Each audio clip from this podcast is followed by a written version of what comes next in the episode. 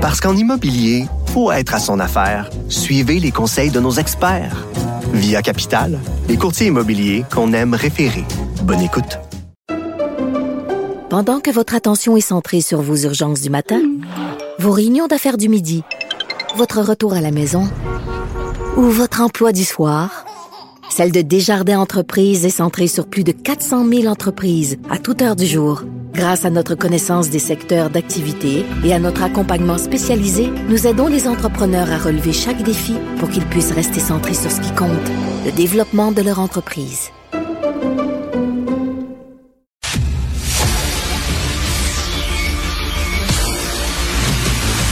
Jean-François Lisée.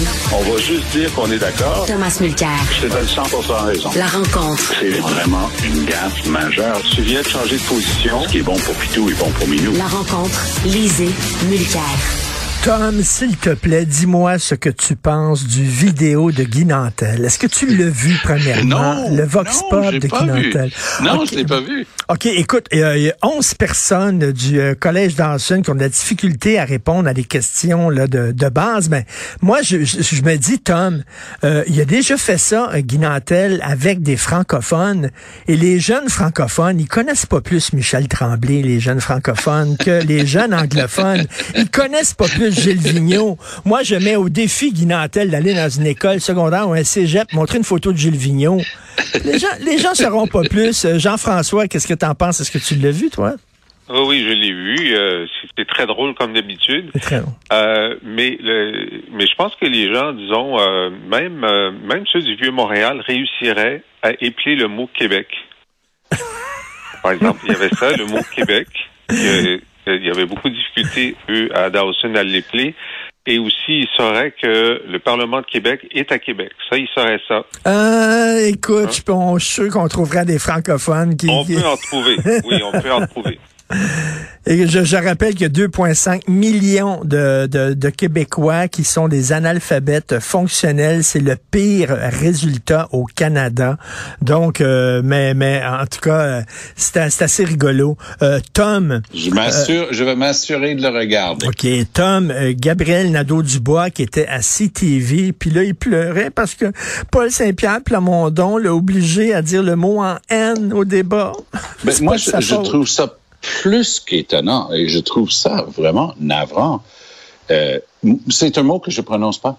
Euh, si je veux parler euh, du brûlot de, de Pierre Vallière, je vais dire, ben, le- je vais utiliser la première lettre pour que tout le monde comprenne de quoi je parle, parce que je trouve que c'est un mot qui blesse. Ça, c'est un choix personnel. Je ne dirai pas ce mot-là.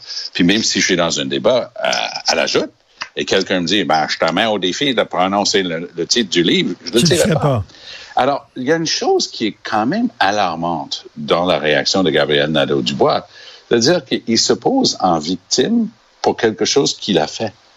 Euh, personne t'a forcé, on t'a demandé si tu le dirais, puis sa réponse aurait pu être similaire à ce que je viens de dire là. Non, c'est un mot blessant que je répéterai pas.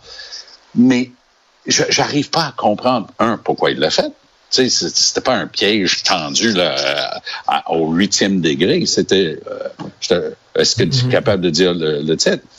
Puis à part ça, arrête d'en parler. Si c'est quelque chose qui est en train de te faire mal, arrête d'en parler. Donc, moi, je t'avoue que je ne comprends pas, mais ça refait les nouvelles ce matin, hein, parce que euh, il y a apparemment tout un, un bras de fer entre les côtés anglophones et Ben oui. francophones de la Société Radio-Canada sur la les fameuses excuses demandées par le CRTC. Pense, pense à ça une seconde, OK? Même si moi, je viens de dire que c'est pas un terme que j'utiliserais, il y a eu une discussion en ondes et le terme a été utilisé en référence au même, au même livre dont on vient de parler.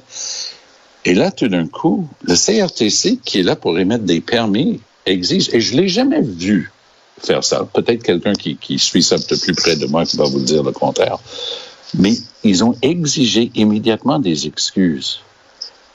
Et la Société Radio-Canada a obtempéré, mais a dit qu'ils allaient contester la décision. Euh, on, on- on vit dans quel univers pa- parallèle? Ici?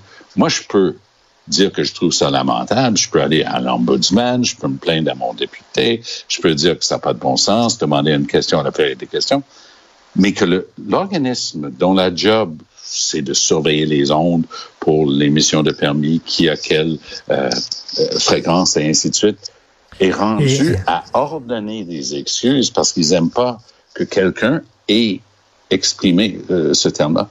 Honnêtement, je le comprends. Et, Jean-François, c'est vraiment les deux solitudes. Hein. Au Canada anglais, puis on vient d'entendre Thomas, Thomas là, au, Canada anglais, on dit on n'utilise pas ce mot-là, quel que soit le contexte. Il n'y a aucun contexte euh, qui nous permet d'utiliser ce mot-là. Au Québec, on semble dire, ben ça dépend. faut tenir compte du contexte. Donc, deux solitudes, Jean-François. Oui, absolument. Et puis, euh, c'est tout à fait, je reviens à GND parce que moi, je l'ai vu, l'entrevue à CTV. Il y a deux choses qui m'ont frappé. D'abord, c'est ça. C'est euh, c'est pas de sa faute. Hein, parce que c'est Maya Johnson qui lui pose la question pourquoi avez-vous accepté de prononcer ce, ce mot? Puis il dit ben euh, j'ai été c'est un choix difficile. J'ai été poussé par euh, par euh, Plamondon. Puis c'est c'est très troublant. Puis lui, il doit répondre à des questions. Puis c'est c'est lui là elle dit oui, mais vous aviez juste à pas le prononcer. Oui, c'est un choix difficile, mais euh, Monsieur Plamondon euh, a, des euh, doit répondre à des questions. non, regarde, toi là, tu t'es pas, t'es pas, t'as pas été victime d'un bully à l'école, là, tu Ben oui. T'es, es représentant d'un parti, tu veux devenir premier ministre. On te demande de prononcer un mot. Si tu veux pas le prononcer, tu dis, écoutez, excusez-moi, je ne prononcerai pas ce mot parce que je pense qu'il est blessant. Mhm. Mais il aurait pu dire, mais je, je, je suis d'accord que dans un cours où on discute de ce mot-là, euh, dans le contexte, ça peut être acceptable. Il y a, il y a plusieurs réponses possibles, mais c'est jamais la faute de l'autre. Et, et moi, je trouve que ça, ça nous donne. Euh, je pense que c'est la première fois que GND euh, trébuche sur une question de, de, de caractère, de personnalité. Mm. Euh, et ça, c'est pas fameux. Ensuite, la deuxième chose qui m'a frappé, c'est que Maya Johnson lui demande pourquoi voulez-vous dépenser un demi-milliard de dollars euh, sur l'indépendance, hein, sur son assemblée constituante? Et là, il donne une réponse. Si tu n'es pas au courant, tu te rends pas compte qu'il veut faire l'indépendance. Et il dit, on veut, on veut redonner le pouvoir au peuple pour que les gens puissent écrire une, une constitution euh, pour euh, la planète, pour euh, l'égalité, pour etc. Puis à aucun moment il dit avec ça on va sortir du Canada. Mm. C'est une bonne idée de sortir du Canada. Il faut faire l'indépendance. Non, à la fin de sa réponse, il dit ah bon, c'est juste redonner le pouvoir au peuple pour avoir une constitution qui est plus qui est plus progressiste. Euh, C'était fort. J'ai trouvé ça fort. Exactement. Il se dit souveraine. D'ailleurs, il n'en a même pas parlé de l'indépendance, je crois, à moins que je me trompe pendant le débat euh, GND. Euh, Tom, je sais que tu veux revenir sur les excuses de François Legault au veuf de Joyce et Echaquan. Est-ce que Tom est là? Oui. oui, je suis là. OK. Euh, il y a un très bon papier de, de Patrick Lagacé aujourd'hui. Et il passe en revue ce qu'il considère être des exemples de et il utilise le terme anglais wedge politics, hein, la politique qui vise à diviser.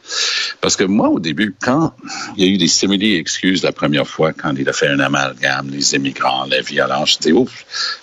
Pour reprendre l'expression de Jean-François, c'est pas fameux, ça. Là, tout d'un coup, on était avec la langue, puis ouf, pourquoi il est en train de faire ça? Puis là, c'était ah, lors du débat, puis j'ai rencontré, puis c'est réglé, ça. Il me dit, est-ce qu'il pousse ces dossiers-là exprès? Puis la liste est beaucoup plus longue que ça parce que l'énumération qu'en fait l'agacé est vraiment intéressante. Et sa conclusion, c'est qu'il n'y a pas d'accident là-dedans. Pas tout, parce que ça reste dans l'esprit des gens. Puis les gens qui pensent comme lui sur un certain nombre de sujets, que ce soit les autochtones ou, ou d'autres, ça va rester. Ça va rester sa base. Et j'ai hâte de voir si les gens vont commencer à décoder que c'est ce à quoi joue euh, François Legault. Moi, je, je, suis arrivé à la même conclusion, mais j'avais pas fait une énumération aussi importante. Ce qui est intéressant de voir aller avec Legault, c'est qu'il a l'air fatigué. On se l'est déjà dit, il a 20 ans de plus que la moyenne de ses adversaires. Il n'a pas l'habitude de ne pas être le boss. Hey, boss pour petit boss, depuis deux ans et demi, non seulement il commande chaque micro et caméra de la province de Québec, mais en plus, il a changé les règles à l'Assemblée nationale. Il pouvait tout décider par décret. Il en avait cure des oppositions et tout ça. Puis là, tout d'un coup, les journalistes, en train de faire leur job, Monsieur Legault, on a telle, telle, telle question. Il s'impatiente. Il n'aime pas ça, rendre des comptes. Il aime ça être le boss de Bécasse. Et moi, j'ai l'impression que ce François Legault est celui que le public est en train de regarder et de dire, oh, que j'aime pas ça. Et j'ai l'impression qu'il va payer un lourd prix. Moi, j'ai hâte de voir les sondages. Sa performance va être, euh, je le prédis, là. Je suis certain qu'il va être pas mal mieux demain soir qu'il l'était la semaine dernière. Mais c'est difficile d'être pire. Le wedge politique, Jean-François, on pensait que c'était la spécialité d'Éric Duhem. C'est aussi la spécialité de François Legault. Oui, euh, euh, en, campagne électorale, tout le monde cherche un sujet distinctif. Qu'est-ce qui va faire en sorte mmh. que on va on va m'appuyer moi plutôt que l'autre? Et, euh, et c'est sûr que sur l'ensemble des sujets, euh, on parle jamais de ce avec quoi on est d'accord, sauf PSPP au moment du débat où il a dit ah sur l'environnement, vous avez fait, euh, il dit ça à GND, vous avez un excellent programme, nous aussi, félicitations. Les gens en parlent encore aujourd'hui. Pourquoi? Parce que ça n'arrive jamais. Ça n'arrive jamais. On essaie toujours de, de, faire une distinction. Puis moi, je vais te parler d'un autre truc qui, qui, est vraiment le cauchemar d'Éric Duhem. C'est qu'on a appris hier, c'était dans le soleil, qu'il y a, un, il y a des, un, convoi qui est en train de s'organiser pour trois jours avant l'élection, un convoi anti-logo. OK? Et là, écoute, Éric Duhem a, a, eu la question hier, puis il a refusé de répondre parce que c'est la pire chose qui peut lui arriver. C'est quand Bien d'accord. des élections, euh, on voit des camions avec des drapeaux, puis ça soit écrit Fuck le go. Mm, mm. Peut-être qu'il y a des, qu'il y a des, euh, des photos, c'est-à-dire des, des, pancartes pro euh, du M. Euh, ça, ça va effrayer les électeurs. Moi, on dit ça va faire très mal. Une des raisons pour lesquelles euh, euh, Duhem plafonne, euh, c'est pas parce qu'il est pas bon, c'est parce que ça gagne. Il y a du, il y a du vandalisme sur les pancartes euh, de la CAC. Il y a eu un genre de mini convoi là, devant un, un, des députés de la CAC. Et ça, les électeurs détestent ça. Hmm. Est-ce que Tom, j'ai, j'ai, pas, je, me souviens pas d'avoir entendu Éric Duhem se distancier de ce convoi-là. Est-ce qu'il le fait? Ben moi, je pense comme Jean-François que quand j'ai vu ça passer à l'écran hier, je me suis dit, oh boy, là, la, la gang autour, ils, vont les appeler, ils vont les, supplier euh, de ne pas le faire. Mais on, on critique, avec raison, le go de garder le, couvercle sur la marmite. Même ces ministres, Jolin Barrette, euh, c'est quand la dernière fois que tu t'as vu parler euh, dans un micro. Donc, tout est super contrôlé. L'équipe de campagne, on dit, on a un joueur qui s'appelle François Legault, c'est juste lui qui va aller. Donc, il, il participe pas à ces nombreux débats. Hier soir au HCC, très intéressant débat. Puis des gens à, haut niveau, ils ont le, le a, laissé aller euh, Ian Lafrenière. Les libéraux avaient envoyé Greg Kelly, très solide dans le dossier. Manon Mancé était là sur le stage et ainsi de suite. Mais absence notable, le Parti conservateur n'a envoyé personne pour discuter du dossier autochtone dans un cadre assez formel, merci. Là, je me dis, oh, eux, ils viennent de trahir le fait que leur équipe, là, c'est mince, mince, mince. Ils n'ont personne pour envoyer un truc vraiment, euh, c'était haut niveau, très solide, très courtois et, et, et, substantif comme débat. Le genre de choses que le public aime voir pendant la campagne. Mais moi, j'ai noté cette absence des conservateurs. Pour moi, ça démontre que c'est un one-man show. Il n'y a rien, il y a rien en arrière de l'écran. Ça fait magicien d'Oz. Mais c'est vrai que si effectivement il y a un convoi, là, ça n'aidera pas, absolument pas, euh, Éric Duhem. Merci à vous deux. On se reparle demain. À demain. Merci. Si vous aimez les commentaires de Jean-François Lisée sur l'actualité, euh, si vous voulez lire son blog et aussi écouter son podcast auquel je suis abonné, puis c'est vraiment intéressant. Il parle de l'actualité, mais il rappelle aussi les grands événements de l'histoire du Québec. Allez sur la boîte à, la boîte